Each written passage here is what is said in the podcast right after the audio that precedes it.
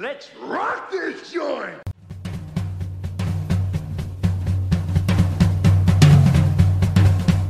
Sejam bem-vindos, meus caros amigos analistas do comportamento. Eu sou o Ian Valdelon e trabalhar com gente dá muito trabalho. Foi fazer psicologia pra quê, hein? Não é, cara? Na metade do curso eu pensei, caralho, esse negócio vai dar trabalho, velho. E aí galera, eu sou o Dilon Duarte e hoje a gente vai aprender a organizar a organização desorganizadas. Eu não entendi o que ele falou. É um trava-língua.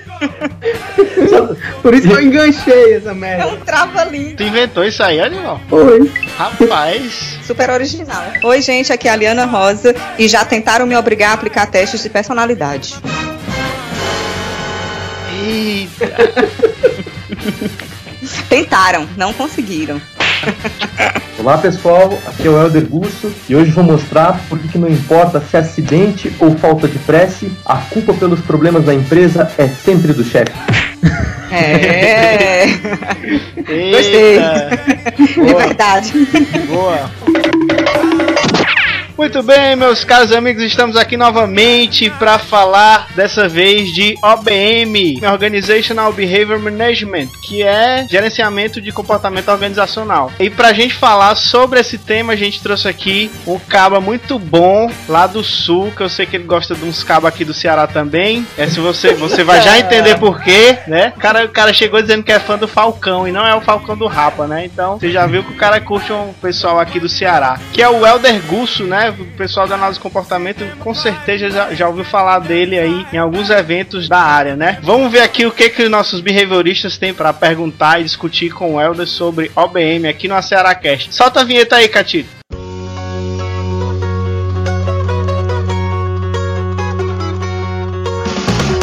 A Ceará Cast, o seu podcast de análise do comportamento feito com a gaiatice cearense.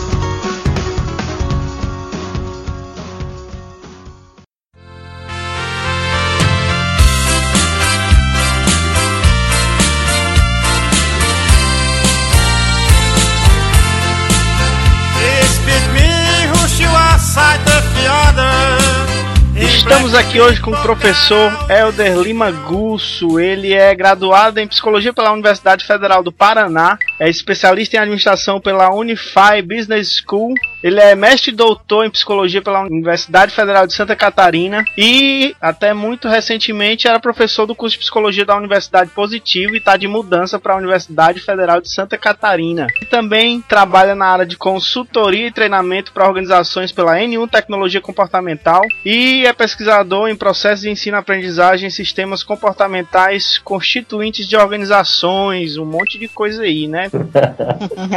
Professor Helder, seja bem-vindo ao Ceará Cast. Muito obrigado, é uma honra estar aqui com vocês. Sou fã do programa de vocês desde o primeiro episódio. Ah, sou fã da malemolência nordestina. Para mim é uma honra estar em qualquer coisa que tenha a ver com o Ceará. Tenho muitos parentes por aí também. Ah, e um lugar que sempre me agrada muito estar junto. Quero inclusive fazer uma reclamação que eu queria que esse programa fosse gravado ah, ao vivo e junto presencialmente aí em Fortaleza. Ó, Ah, uma sacanagem fazer isso pela internet. Mas eu lembro, que eu acho que no nosso primeiro, foi segundo episódio, tu fez um comentário lá que a gente ficou muito feliz quando viu que tava chegando já assim no comecinho em gente que a gente considera muito bom na análise de comportamento. É, a gente vai começar aqui com uma perguntinha básica, né? O que foi que fez você virar analista do comportamento? Eu comecei a faculdade de psicologia depois de ter feito o ensino técnico em eletrônica. E uma das, é, rapaz, uma das coisas mais legais que eu tive lá foi uma formação muito forte em lógica. Uhum. É uma coisa meio estranha, mas tudo a base de, da eletrônica digital. Você tem que entender de lógica para poder estudar eletrônica digital. E eu comecei a ficar um, um, um pouco chato, vamos dizer assim, em termos de raciocínio. Pelo menos para identificar falácia, a construção de argumentos e tudo mais. E Sim. quando eu comecei a estudar psicologia, algumas coisas começaram a me atrair mais, outras a atrair menos. E o sistema lógico da análise do comportamento me seduziu de um jeito muito forte. A ideia de você, de fato, estabelecer premissas para derivar conclusão, putz, e de um jeito com uma base experimental. Então foi uma coisa assim que filosoficamente foi uma, uma grande descoberta na minha vida. Então eu não tive nem dúvidas durante há muito tempo do- no curso de psicologia. Logo no segundo ano comecei a me interessar mais pela análise do comportamento do que por outras teorias da psicologia. Eu acho que foi muito parecido com todo mundo que tá aqui. Logo no começo já, já se identificou com a C e foi embora. Olha só. E assim, dentro do caminho da psicologia, o que foi que te levou a trabalhar com o OBM, cara? Então, rapaz, na verdade, para mim o raciocínio foi o contrário. O trabalho no campo das organizações é que me levou a fazer psicologia.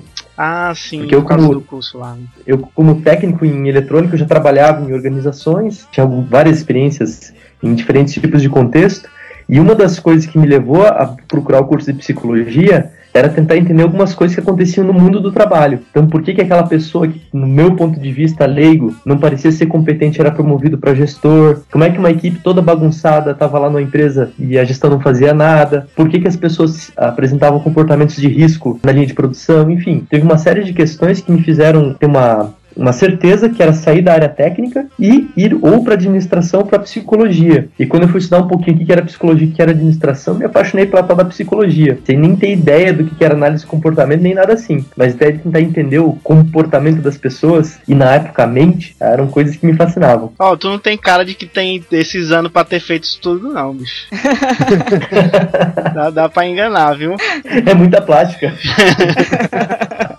Eu queria até fazer uma pergunta que, assim, que me deixou curiosa. Helder, como é que foi, dentro da análise do comportamento, assim, que você foi apresentado ao BM, porque a gente tem as disciplinas de organizacional e do trabalho aqui no Ceará fortemente vistas por outras abordagens. E como foi que você conseguiu chegar na área aplicada, mesmo na ser aplicada às organizações? Olha, essa relação da análise de comportamento nas organizações foi quase que por acaso, porque ao longo da minha graduação eu ia estudando análise do comportamento e aquelas coisas me faziam muito sentido para tentar interpretar e fundamentar certos tipos de trabalho. Só que nada do que eu estava lendo na graduação me levava para estudar textos de OBM. Exato. E, e aí eu ficava margeando textos um pouco relacionados, do tipo, ah, o, o- trabalhos no campo de comportamento social e das habilidades sociais, por exemplo, a ajudar a, a planejar uma série de treinamentos. O trabalho em programação de ensino me ajudou a pensar na, na área de treinamento. Então teve uma série de coisas que foram ah, margeando um pouco isso. E quando eu estava já no fim do curso, lá pelo quinto ano, quarto, quinto ano, é que eu comecei a ter mais contato com a literatura internacional. Então, ler alguns artigos no Jaba, ah, em algumas outras revistas, até que descobri o tal do JOBM, o Journal of Organizational Behavior Management, que é a principal revista da nossa área. E aí, lá foi uma maravilha, porque eu comecei a ter acesso a uma porção de artigos, para mim, eram desconhecidos até então, e aí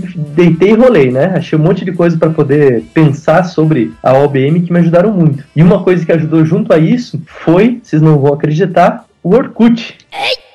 Errou. O Orkut Você foi o começou a participar de uma comunidade, não acredito. Exatamente. O Orkut foi meu primeiro grande fórum para discutir essas coisas. Eu lembro, por exemplo, do Zé Marcelo, que trabalha na Petrobras, Sim, que trabalha com a conheço. ABM e tudo mais, Eu- que já tinha uma formação de engenheiro antes. Então ele era um dos interlocutores, que a gente discutia uma porção de coisas pelo Orkut. Ah, eu acho que eu estava nessa comunidade. Olha só. Acompanhava essas discussões. Legal. Helder, sendo bem honesto, aqui no curso de graduação que eu fiz, eu tive algumas disciplinas sobre psicologia organizacional, mas nunca vi nada voltado para uma visão analítico-comportamental. E então, você poderia me explicar melhor o que é essa OBM? Olha, Odilon, uma coisa interessante, a gente fez uma pesquisa aqui em 2012 em Curitiba. A gente identificou que 16% dos psicólogos organizacionais se dizem psicólogos comportamentais. Só que a gente fez uma maldade que colocou uma pergunta de controle no questionário, que era para a pessoa indicar quais eram os autores de referência que ela tinha para o seu trabalho. Aham. E aí a gente identificou que só 25% desses 16% citavam pelo menos um autor que fosse de fato da análise do comportamento. Hum, Então, o que, que eu tô querendo dizer? Que dentro do campo do- da psicologia organizacional e do trabalho, às vezes tem uma grande quantidade de pessoas que se dizem comportamentais, mas as suas atividades não tem nada que ver com a análise do comportamento. Uhum. Então essa é uma primeira distinção importante. Por quê? Porque quando a gente fala em OBM, e a tradução literal seria gestão do comportamento organizacional ou algo desse tipo, quando a gente usa a expressão comportamento organizacional, tem uma série de gente, inclusive administradores predominantemente, que usa essa terminologia para falar de suas práticas. Uhum. E que, de novo, não tem nada a ver com análise dos comportamentos. E aí, dito isso, o que, que é importante caracterizar? No- na década de 70, o Aubrey Daniels iniciou a publicação da revista chamada Journal of Organizational Behavior Management, o jornal ou revista de gestão de comportamento organizacional, e essa revista começou a publicar textos de orientação analítico-comportamental. E aí, a partir disso, e por causa predominantemente dessa revista, essa expressão OBM começou a caracterizar o trabalho dos analistas do comportamento nas organizações lá nos Estados Unidos.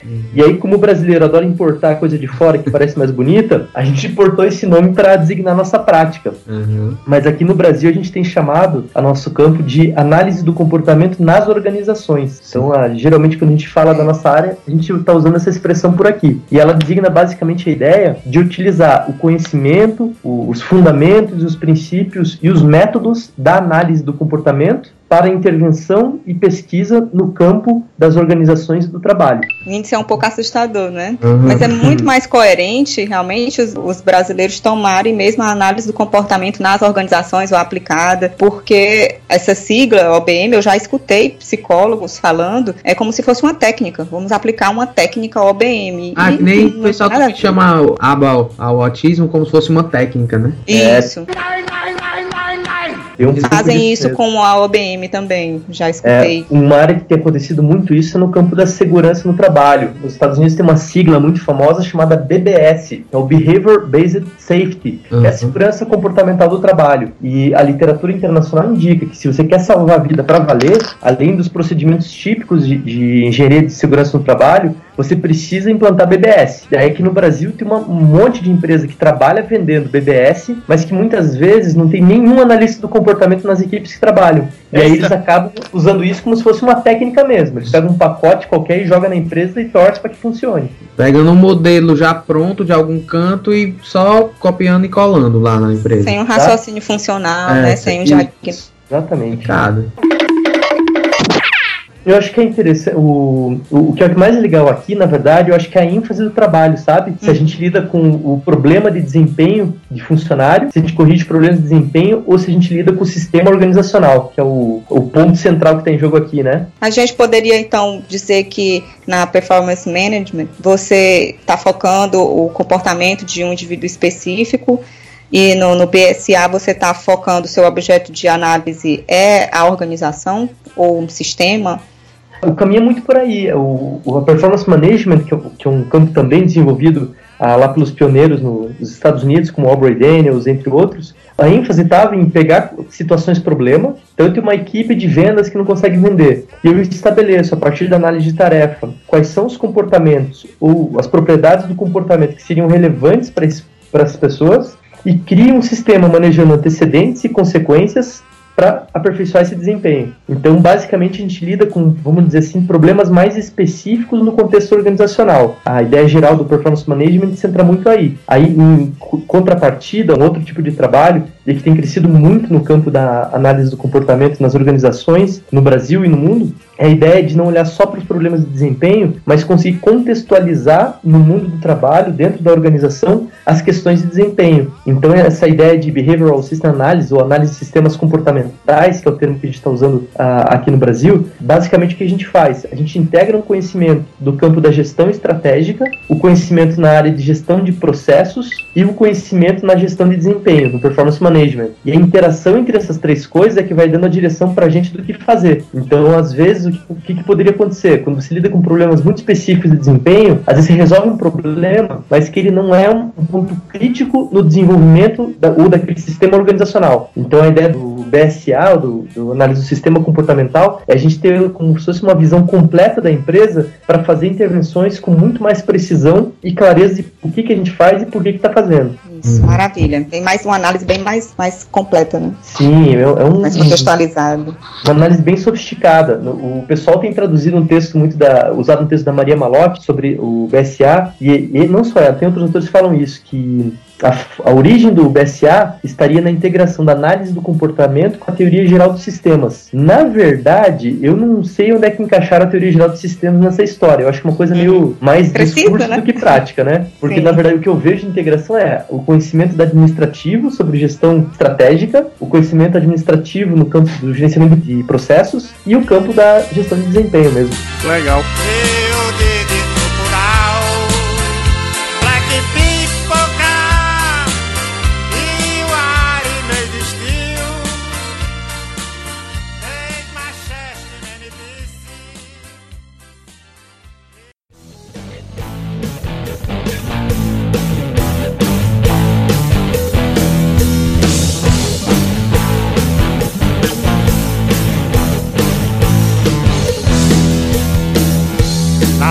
opinião.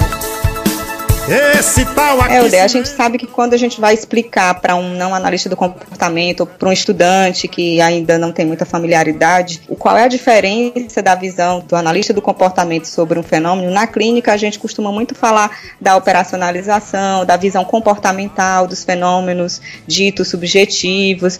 E nisso a gente vai colocando as questões de, de visão, de mundo, que é o fenômeno comportamental. E eu fico imaginando assim, a dificuldade de explicar que eu acho que muitas pessoas que estão escutando, se for como eu, na sua graduação, não tiveram esse contato com a análise do comportamento nas organizações, como é que a gente explica o diferencial de um analista do comportamento vendo o fenômeno organizacional de outras visões? Quais são as principais características do trabalho do analista do comportamento, assim, com a sua, da sua visão sobre os fenômenos organizacionais? Olha, essa pergunta é bem complexa, né? É demais. Eu, antes de falar do analista do comportamento, vamos falar um pouco do povo de fora? Sim. O, quem é o psicólogo organizacional e do trabalho. Ah, essa figura é, é, uma figura muito interessante, tem uma porção de artigos que discutem um pouco a identidade do psicólogo organizacional, e uma das coisas que se identifica muito é que às vezes é um profissional que perde sua identidade com a psicologia e passa a ser um mero seguidor de rotinas tipicamente administrativas, Sim.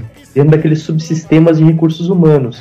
Como a Ai. gente brinca aqui, ele pega a Bíblia do Chiavenato e sai aplicando aí em todo Isso. que aparece. Eu, eu, morro de medo dessas coisas, mas infelizmente não é uma prática corrente. E isso tem muito a ver com a, a, formação não muito apropriada nesse campo de atuação que a gente oferece em psicologia hum. uh, em muitas instituições no país e por diante. E também na falta, muitas vezes, de, de materiais relevantes para o pessoal estudar numa perspectiva que seja mais psicológica mesmo. E aí, quando a gente vai pensar agora um analista do comportamento indo para esse campo do trabalho, tem duas grandes coisas que eu acho que caracterizam bem o nosso diferencial. A primeira delas, usando um jargão bonitinho, né, que é a nossa visão de mundo, é a nossa maneira de conceber os fenômenos, de compreender e interpretar aquilo que a gente observa, eu acho que é uma primeira característica e fica bem demarcada porque a gente oferece com bastante clareza um sistema de referência muito sólido, muito consistente. A gente não tem uma teoria para explicar a motivação do cara no trabalho, uma outra teoria para explicar o absenteísmo e uma outra teoria para explicar a liderança. A gente tem um sistema conceitual que possibilita explicar todas as interações, inclusive, de qualquer fenômeno que a gente observa. Eu acho que isso é uma questão fundamental e bem interessante para a gente, essa consistência dos nossos recursos conceituais para poder trabalhar. E a segunda coisa, que é aquilo que acho que foi minha grande paixão à primeira vista pelo trabalho com a ABM, é que quando a gente vai intervir, a maneira como a gente procede as intervenções, é muito similar ao trabalho do analista do comportamento em qualquer outro campo de atuação. Então a gente vai trabalhar a partir de uma caracterização de uma situação existente, vamos partir de observação ou de alguma direta ou indireta, analisar o tipo de dado que a gente está lidando, planejar uma intervenção de maneira coerente com os princípios operantes, executar uma intervenção coletando dados sobre ela para avaliar o, que e o quanto a gente está produzindo mudanças, e se a gente não estiver produzindo as mudanças que são planejadas, nós rapidamente vamos alterando o curso da ação para que a intervenção de fato produza os objetivos que a gente tem. E para mim isso é muito caricato, por exemplo, na área de treinamento, quando você pega um analista do comportamento, ele primeira coisa que ele faz no treinamento a partir da caracterização do problema existente é formular comportamentos objetivos. Ou seja, o que, que as pessoas têm que ser capazes de fazer a partir do treinamento. Então, ele orienta o trabalho para observar mudanças no comportamento das pessoas que participam do treinamento e não orienta o trabalho dele pelo que, que ele vai falar para as pessoas. Então, a, acho que tem uma diferença crucial que é isso. O, quando a gente focaliza o objeto de estudo, comportamento e tem um método de investigação e de monitorar nossas intervenções, a gente consegue ir claramente mostrando as mudanças que a gente vai produzindo nos contextos que a gente está. Tipicamente no campo da psicologia organização do trabalho isso não acontece. A pessoa vai lá e faz a intervenção. A gente vende um produto. Se produz mudança ou não produz mudança, dificilmente a gente até discute esses dados. Então isso é bem caricato quando se compara, por exemplo, o JOBM, a revista da nossa área, com revistas uh, mais genéricas da área do trabalho nas organizações e processos de trabalho. Nossos estudos têm mais base experimental, tem monitoramento de dados pós-intervenção e por diante. De maneira geral, a psicólogos organizacionais costumam fazer medidas simplesmente aplicando questionário perguntando se as pessoas gostaram ou não gostaram, tá? Obviamente tem exceções, tem ótimos profissionais que também produzem outros tipos de dados, mas isso acho que é uma marca forte do trabalho do analista do comportamento. Isso.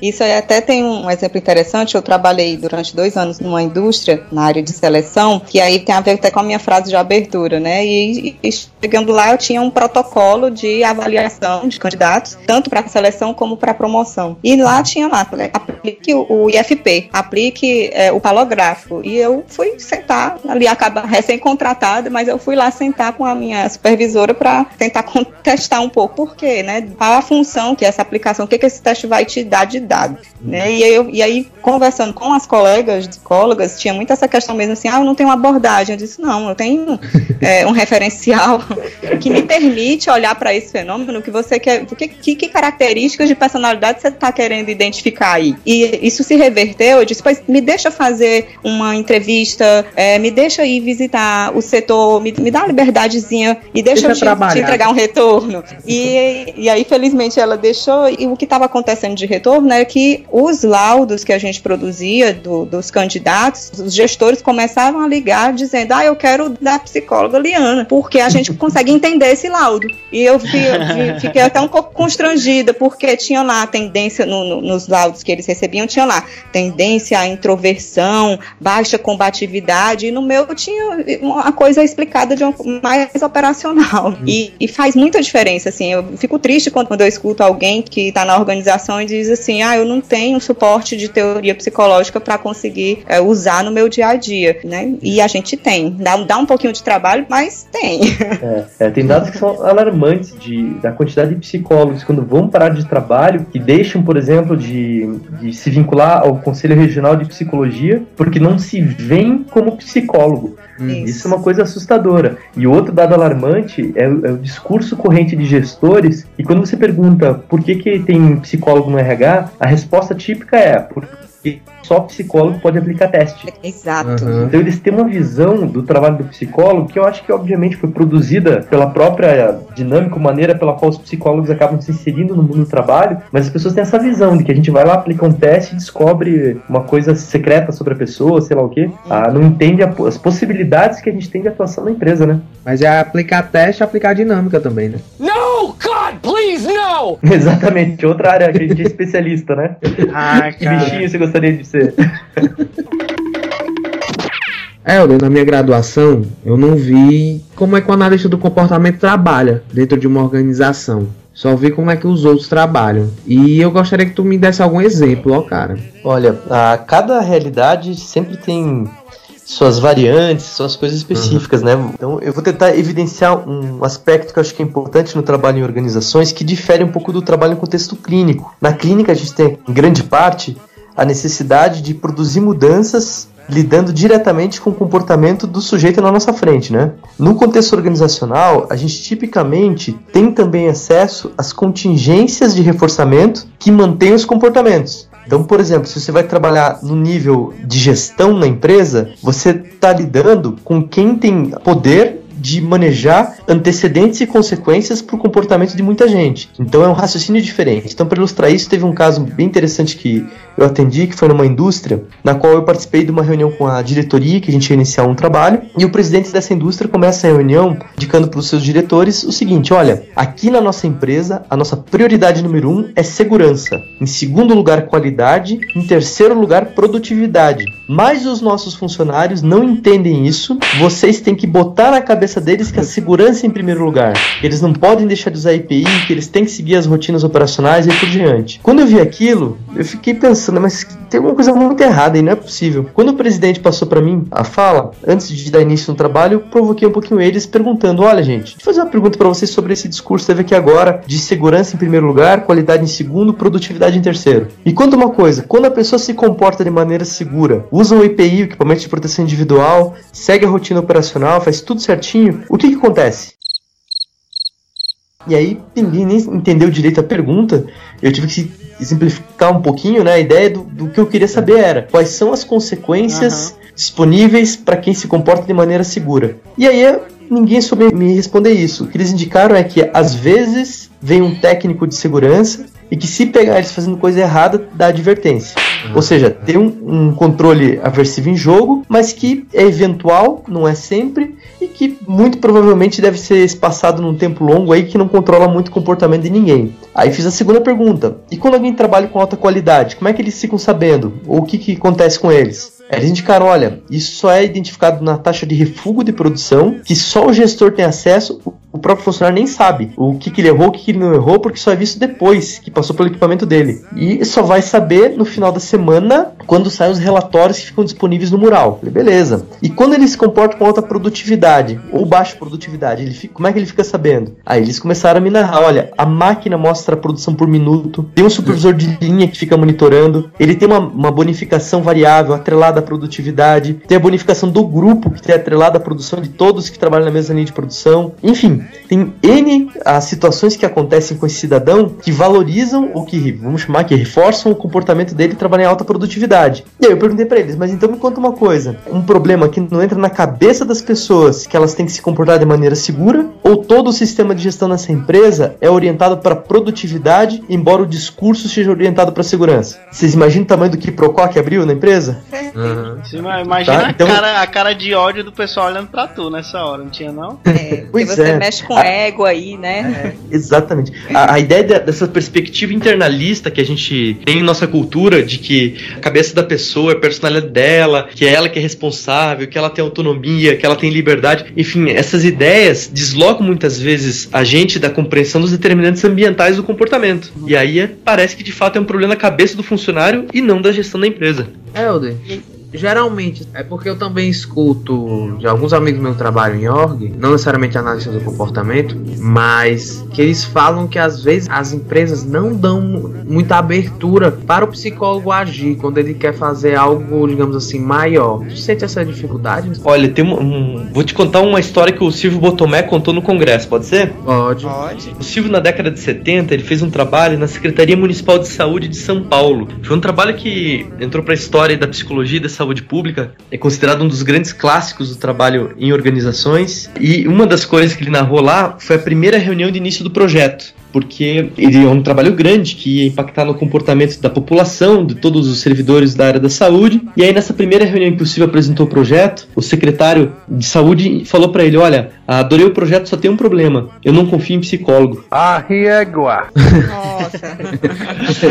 e aí, o Silvio, com o conhecimento que ele tem e o sarcasmo dele também, ele olha para esse secretário de saúde e fala: Olha, o senhor está sendo muito honesto comigo e eu quero pedir licença para ser com o senhor também. E aí, o secretário de saúde falou: Pois não não, seja honesto. E ele disse: Olha, o problema é que eu também não confio em psicólogo. e aí ele começa a descrever. Ele fala: Olha, mas eu vou descrever o tipo de psicólogo que eu não confio. Que é um psicólogo que atende demanda ou a queixa sem avaliar a necessidade da sua população. É um psicólogo que entrega respostas prontas para problema que ele não conhece. É um psicólogo que não avalia de maneira sistemática aquilo que está fazendo.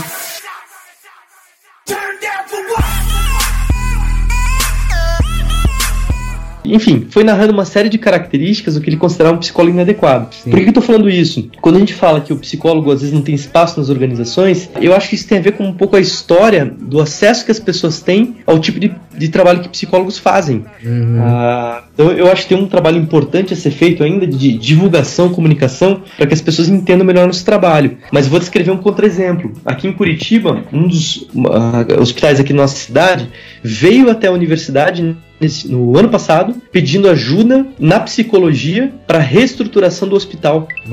Então, olha só, eles ele é um, um grupo que tem um pouco mais de clareza do trabalho do psicólogo, no qual nós colocamos um grupo de estagiários de quinto ano que estão trabalhando vinculados à presidência do hospital. Hum. Não é nem ao recurso humano. Junto à presidência tem um grupo de quatro estagiários de psicologia. E estão trabalhando desde as coisas mais estratégicas até as coisas mais operacionais. Então, há, há alguns contextos em que as pessoas acho que já tiveram boas experiências, o campo de trabalho vai abrindo. Então, o que eu costumo dizer para alunos e para as pessoas com quem me relaciono na área é muito isso. Olha, faça um bom trabalho que a porta fica aberta para você e para outros. Minha avó já Se me psicólogo, se o psicólogo se mostra como um aplicador de teste, ele vai ser visto como alguém que só resolve isso, né? Exatamente.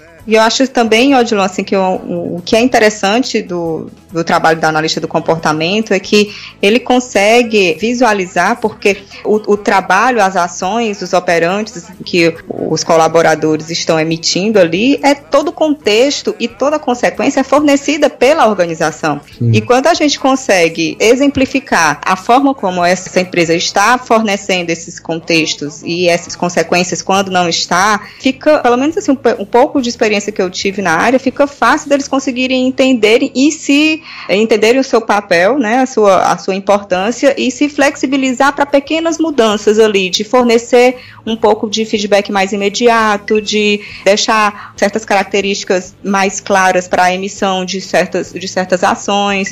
E essas pequenas variações, elas vão produzindo algumas mudanças e você vai sensibilizando cada vez mais. Mas se, se o psicólogo não consegue apresentar essa visão um pouco mais macro, se ele fica naquele viés internalista de que o cara não faz porque ele não quer, ou vou fazer uma mágica para ele querer, aí fica complicado. E o administrador costuma receber muito bem o discurso de uma contingência, assim, de mostrar, de você mostrar o desenho da contingência, de como a ação dele, né, como essa política influencia, de como isso repercute. Agora a pessoa tem que ser desenrolada para conseguir explicar isso, né?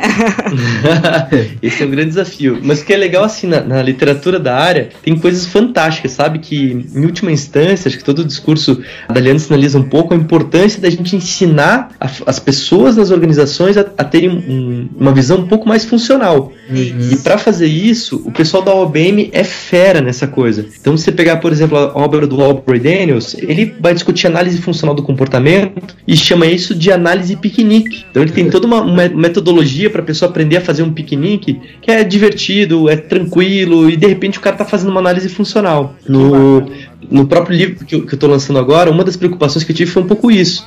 A gente evita ao máximo terminologia técnica, mas, por exemplo, fazer uma análise de cargo, eu preciso descrever situações antecedentes, respostas e consequências que constituem comportamento profissional. Então, o, o desafio é esse, mas na OBM acho que a coisa legal é isso, o esforço das pessoas para comunicar isso com clareza e uma coisa que eu acho que ajuda a gente muito também é o fato de produzir dado. A pessoa na administração, quando vê um gráfico, adora. Então, se você tem um gráfico mostrando que diminuiu a quantidade de acidente, que melhorou a qualidade, que os indicadores de saúde e satisfação estão melhores, pô, você vai pro céu. Isso. Então, a, é- é- a gente tem esse fator que é- conta muito a nosso favor. Então a gente, como analista do comportamento, a gente tem esse diferencial de poder descrever melhor o nosso trabalho e botar, digamos assim, tipo como, olha, esse aqui é o caminho para eu atingir isso. Ó. Você consegue ver isso aqui junto comigo, como acontece? Que há alguma outra abordagem, geralmente é um negócio solto, é um negócio tem que é assim porque fulano falou, porque tá escrito em tal canto. A abordagem cognitivista, social, que é o que predomina na, na psicologia organizacional, pelo menos brasileira, eles também têm vários recursos para poder sistematizar as coisas e por diante. Só que a- o nosso sistema ele é tão bem articulado para dar conta da plenitude dos fenômenos humanos a partir da noção de operante, que eu acho que fornece uma simplicidade muito grande para as pessoas entenderem, sabe? Mais depressa a terra volta ao normal.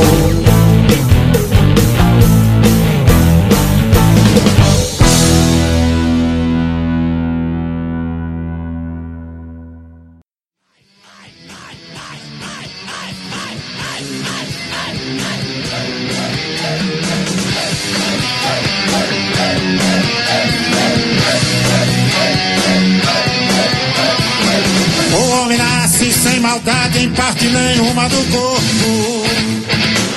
Helder, recentemente aconteceu aí em Curitiba o primeiro encontro brasileiro de análise do comportamento nas organizações. Aconteceu nos dias 2 e 3 de outubro, é, lá na lá na Universidade Positivo. Fiquei muito triste de eu não ter conseguido ir. Ah, É, a gente sabe que foi um evento muito importante, porque foi o primeiro. E eu queria que tu falasse pra gente o que, que teve de importante nesse evento, como foi, o que, que vocês discutiram, o que, que vocês aprenderam. Como foi? Conta aí pra gente. Olha, esse evento foi uma concretização de um sonho antigo do Grupo Especial de Interesses em Análise do Comportamento nas Organizações da BPMC. A gente desde 2010 se reúne todo ano no encontro da BPMC para discutir sobre nossa área, coisas para serem feitas, prioridades, o que tem que ser feito e por diante. E algumas coisas a gente já havia feito anteriormente, do tipo, a gente tem um blog na internet que se chama é, obmbrasil.wordpress.com. Lá tem uma lista de artigos e textos relacionados à área. A gente tem uma comunidade no Facebook chamada OBM, Análise do Comportamento ah, nas Organizações. Enfim, tem uma série de questões que já foram produzidas nos últimos anos. E, e a ideia de fazer o encontro é uma ideia antiga, dentro das pessoas que fazem parte desse grupo. E aí, esse ano, no início do ano, eu vi um edital do Conselho Federal de Psicologia patrocinando eventos. O patrocínio era muito grande, mas a gente resolveu tentar, fazendo ele pela empresa na qual ah, eu era consultor, chamada N1 Tecnologia Comportamental, e nós encaramos o desafio de tentar levar o evento à frente. Nós conseguimos o apoio do CFP, da BPMC, do Laboratório de Gestão do Comportamento Organizacional da Federal do Pará e da Universidade Positivo, e gerenciamos a realização desse evento. A gente contou com pessoas que sistematicamente trabalham com questões de OBM, que estão frequentando a BPMC. Nós as convidamos para participar desse evento, montamos uma programação que discutia desde de aspectos básicos, de fundamentos da área, retomamos a história da área aqui no Brasil. A gente fez uma entrevista muito emocionante com o professor Silvio Paulo Botomé, que apresentou para a gente, sob forma de entrevista, alguns relatos da década de 70, na qual ele começou a fazer alguns trabalhos que foram pioneiros aqui no país. A Raquel Alô trouxe um pouco o relato da experiência norte-americana de desenvolvimento da área, com a participação do Manny Rodrigues, que é o atual psicólogo que coordena a OBM Network, que é o, o grupo especial de interesse em OBM da ABA, que esteve no nosso evento por videoconferência, o, e além de vários outros casos aplicados, discussões filosóficas, epistemológicas, conceituais da área. Então foram dois dias assim de pura emoção e que foi muito legal na avaliação de todos os participantes que a gente coletou ao final do evento e dos convidados também. Foi um momento realmente para marcar história, porque foi o primeiro encontro desse tipo no Brasil e na América do Sul também. E a gente está com a pretensão de que muitos outros venham a partir desse agora. E teve outra coisa super importante que aconteceu nesse evento, que foi o lançamento do teu livro. Fala aí um pouquinho sobre essa obra pra gente. Pois é, eu lancei um livro que se chama Análise de Cargo, Recrutamento e Seleção, Manual Prático para Aumentar a Eficácia na Contratação de Profissionais. Esse livro tem uma história bonita que tem tudo a ver com a BPMC também. Ele começou há quase, dois, quase 10 anos atrás, quando eu fiz um trabalho ah, para uma empresa aqui no Brasil que fazia um,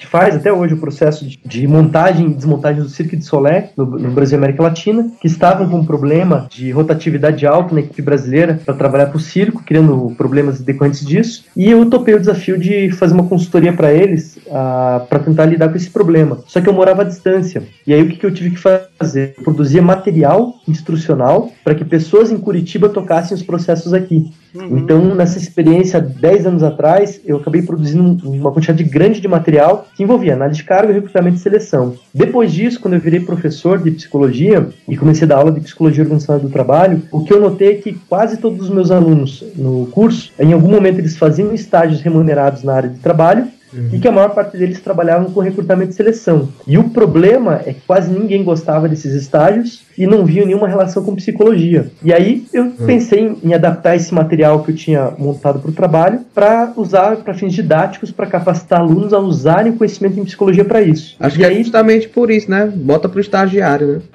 Exatamente. E aí, a partir disso, eu comecei a desenvolver esse material. Então, foram quase 10 anos ah, formando alunos para trabalhar com análise de carga, recrutamento e seleção, com muitos testes de faz um jeito, faz de outro, ver como é que fica, tentando tornar o raciocínio funcional, de fazer uma análise de antecedentes, respostas e consequências para análise de cargo, para verificar meios de avaliar comportamentos e aí por diante, a gente tentando achar uma didática que fosse mais facilitada para os alunos, e isso foi consolidando o material. Então, esse livro, na verdade, se vocês pegarem ele, vocês vão ver que é um livro que está cheio de espaço para rabiscar, que é para a ideia da pessoa ir praticando mesmo, fazendo os processos. Ah, que massa, cara. Para que vá aprendendo e por diante. E aí a gente aplicou isso para mais de 100 alunos de, de psicologia, profissionais da área de recrutamento e seleção e para donos de empresas de consultoria em recrutamento e seleção. A gente coletou ah, os feedbacks de todos esses participantes para chegar nessa versão final. E aí esse livro então é produto dessa história. Para mim é uma grande satisfação, assim, tô bem feliz com o resultado dele. E dentro dele tem uma coisa que é inédita, que ninguém viu ainda, só quem está com o livro, que são análises funcionais do comportamento, de analisar cargo, recrutar e selecionar trabalhadores. Então dá para ver bem legal. o raciocínio da análise do comportamento ali. Tu analisou Ah, a análise. Ou re repertório de análise. Exatamente, Que que a ideia é bacana, o que é analisar um cargo. Então a gente decompôs esse comportamento em 10 outros comportamentos e estabelecendo uma, um encadeamento comportamental, vamos chamar assim. E aí é esse encadeamento que a pessoa tem que ser capaz de apresentar para poder fazer isso. Que bacana, mas já sabe que o material vai ser bem útil, né? A gente já imaginou isso na época que a gente estava estagiando. né? Uhum. como, como isso com certeza vai aumentar bastante a adesão dos alunos à área, porque muita gente não se interessa pela área organizacional porque não tem uma orientação, não tem um material para pesquisar e é muito relevante você ter um livro escrito em português, assim, de forma altamente pensada para que ele possa ser usado mesmo, assim, é muito relevante. Se eu fosse professor, analista do comportamento e tivesse uma disciplina de ou estágio de, de organizacional, eu com certeza iria atrás desse material para usar na minha disciplina. Certeza. Então, fica a dica aí, viu, os professores de análise do comportamento. Tem um link aí no post para quem quiser adquirir o material. É só clicar e tá lá. É, um, é uma recomendação fortíssima aqui do Ceará Cast. E vocês viram que provavelmente é um material muito bom, muito útil. Só eu botar um adendo aqui. Tipo, eu, no meu caso, vendo as aulas que eu tinha de org, das disciplinas da universidade que eu fiz, eu sempre que eu vi assim, eu, cara, isso não é legal. Esse trabalho não é legal. E eu mesmo nem nunca cheguei a ir atrás, sabe? Mas aí, aí ele agora aqui falando da, como analista do comportamento faz, fiquei muito curioso por esse livro, cara. ó. Eu vou, vou pegar um pra mim. quando tiver, quando tiver o site estiver pronto. Você não vai pegar, não, você vai comprar. O Edilão, tu vai pegar um pra ti, né? Ganhar. Vai roubar, é?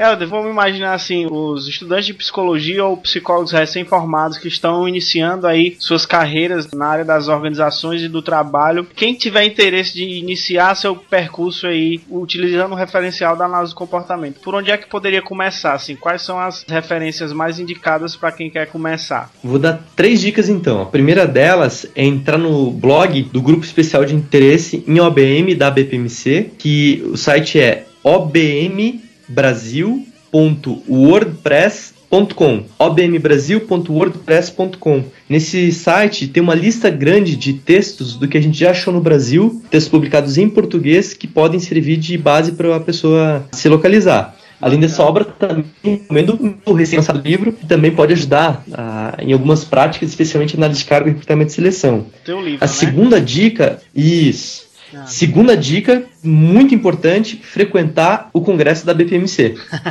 Então, quem tiver possibilidade, vai no congresso da BPMC, que é lá onde os trabalhos estão sendo discutidos, onde tem bastante gente hoje trabalhando na área, que está sempre lá apresentando o que anda aprontando. E a terceira dica, essa para quem puder, tiver facilidade para fazer leitura, pelo menos em inglês, o grupo especial de interesse em OBM da ABA, da Associação Americana de Análise de Comportamento, eles têm um, um recurso muito interessante para nós, ainda mais quando é estudante brasileiro, que eles entendem que estamos num país em desenvolvimento, que tem pouco de OBM aqui, então eles têm um plano de associação de filiação ao OBM Network, que é a rede deles, no qual se você se filiar, e se eu não me engano custa uma coisa do tipo 16 dólares por ano, você ganha acesso a todas as revistas do JOBM, É, aquela revista principal da nossa área. Então, um preço vale super acessível, você tem acesso a todo o acervo online e eles mandam a revista impressa para tua casa ainda. Então, para quem puder ler inglês, vai atrás disso também. Vale a pena ter dólar 4 Não tem. reais, viu? Não tem desculpa, né? É. Não aliás, só uma coisa: pena. 18 dólares tá menos de 150 reais ainda.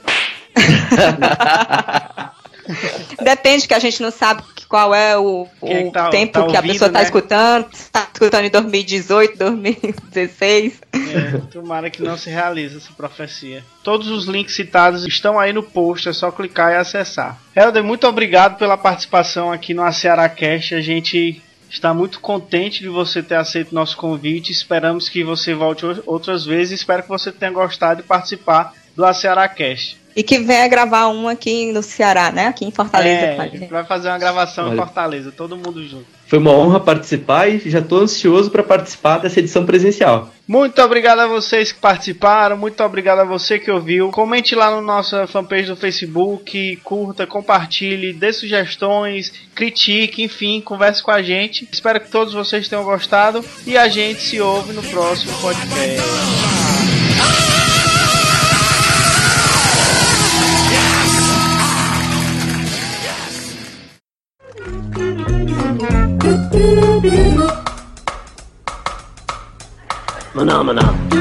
Ei,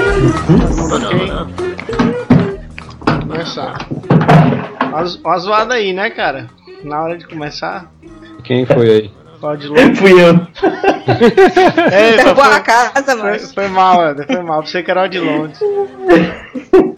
O Odilon tem esses, esses times, sabe? Assim que a gente vai falar, é aí sempre É. acontece alguma coisa. Um gato pula na cabeça dele, alguma coisa assim. Chupa essa manga. Tá chupando a manga, John? Não, Vai lá. falei pra ele chupar essa manga, entendeu? aí? Ah, tá. Vai lá. E aí galera, eu sou Odilon Duarte e hoje a gente vai aprender a organizar a organização. a orga- Tô dizendo que é um trava-língua. É, Organizacional. Eu falo inglês? Eu falo inglês, né? É. Pra ficar assim, bem chique. Organizational. Vai lá. Que foi- Cara, Aí- olha, eu tenho raiva disso, cara. Toda vez que eu volto, só escuto as gargalhadas. Eu perco, perco a piada. E é falando de tia. E ainda é falando de Porque tia. tu enganchou no inglês. Foi, cara? Eu tô dizendo que tu Foi. respirou fundo e foi. Deu Foi. certo, Ian, deu certo. Não, velho, é tranquilo pra mim. Quando- Quando eu tomo três doses e pego um violão, eu quero cerveja, cerveja como é o John Lennon todinho. eu tava falando aqui e eu, e eu triste porque ninguém tava respondendo, aí eu percebi que meu microfone tava desligado. No qual. Vocês estão me ouvindo? estamos. Ah, então, desculpa. Estraguei então. A pessoa se formou, certo? Conseguiu um emprego de 1.500 reais na empresa, aí só aplica teste lá dentro. Às vezes faz um- uma, orientação de carga, alguma coisinha assim, mas apagou a psicologia da cabeça da pessoa, ela virou só aplicadora de teste e de técnica do que Avenato. Tá no fundo Ei. do poço. Ei, mãe. Como é que essa pessoa pode se salvar? É, que você- Encontrar Jesus. Qual o caminho da salvação, né? é, qual o caminho da salvação? Não vou falar isso aqui não, velho. Você é doido? Oxi, O Maia tá empolgado. você quer acabar com esse podcast? O ACERACast é um projeto de extensão do Laboratório de Análise do Comportamento, vinculado à Universidade Federal do Ceará.